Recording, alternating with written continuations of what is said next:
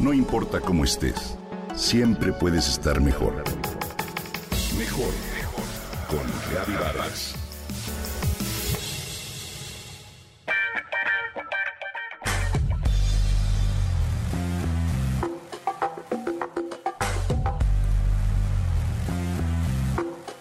Llegas a una fiesta, está llena de personalidades, artistas, personas muy conocedoras de la política y del arte que te intimidan.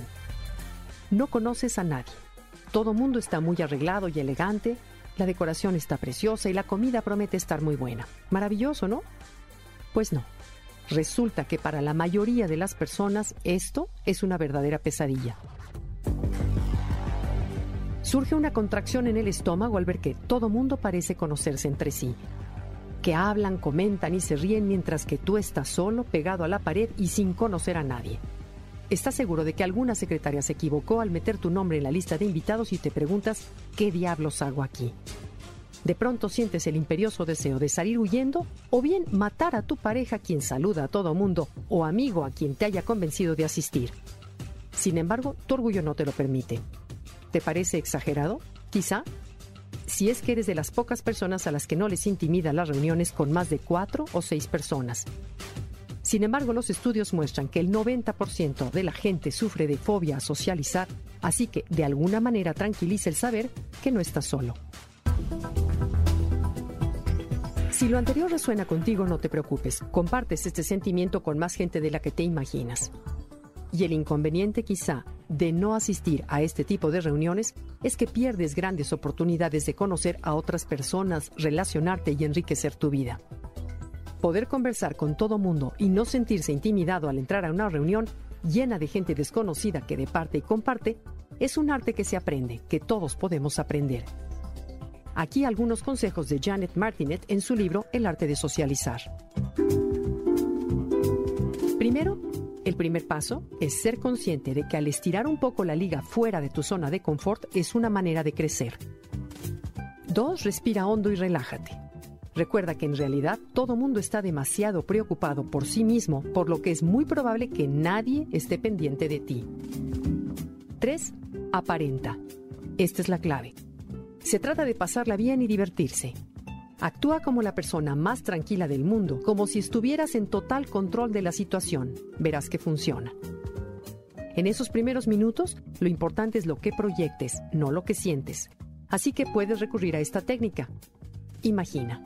Al entrar al salón, imagínate que todo mundo, excepto tú, está en ropa interior. La gente se preguntará por qué tienes esa sonrisa socarrón en la cara. ¿Te acuerdas de cuando éramos chicos? Que contábamos historias de terror para asustar a los amigos y al final de la noche los asustados éramos nosotros? Así que solo aparenta ser el más contento, confiado y seguro de ti mismo, aunque sea por 10 minutos. Notarás que te vas a sentir totalmente dueño de la situación.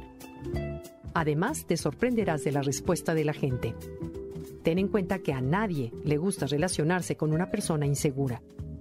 Así es que respira hondo y recurre a tus dotes histriónicas. Verás que al cabo de un rato tu actitud ya no es una actuación y de hecho comienzas a disfrutar la velada. Cuarto, detecta un grupo más o menos grande e incorpórate a él.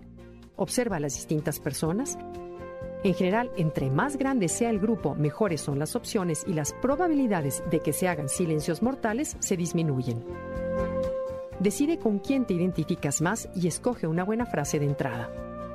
Con estas tácticas no se propone la falsedad, simplemente sirven para salir de esos momentos en los cuales nos sentimos intimidados y en cierta medida nos ayudan a superarlos. Con el tiempo he aprendido que de todas las personas, hasta las que en apariencia parecen aburridas, aprendemos algo. Incluso de ellas es de las que más sorpresas te llevas.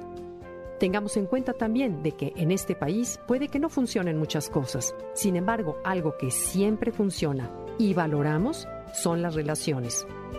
Nunca sabes quién o en qué momento hará ese comentario que te hacía falta escuchar o ese dato que te servirá en tu vida personal o profesional. Así que te invito a salirte de tu zona de confort, a abrir tu mente y decir sí asisto a esos eventos en que no conoces a nadie.